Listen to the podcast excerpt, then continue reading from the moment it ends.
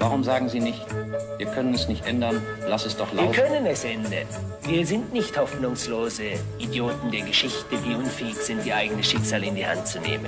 Das haben sie uns jahrhundertelang eingeredet. Viele geschichtliche Zeichen deuten darauf hin, dass die Geschichte einfach nicht ein, ewige, ein ewiger Kreisel ist, wo nur immer das Negative triumphieren muss. Warum sollen wir vor dieser geschichtlichen Möglichkeit Halt machen und sagen, steigen wir aus, wir schaffen es doch nicht. Irgendwann geht es mit dieser Welt zu Ende. Ganz im Gegenteil.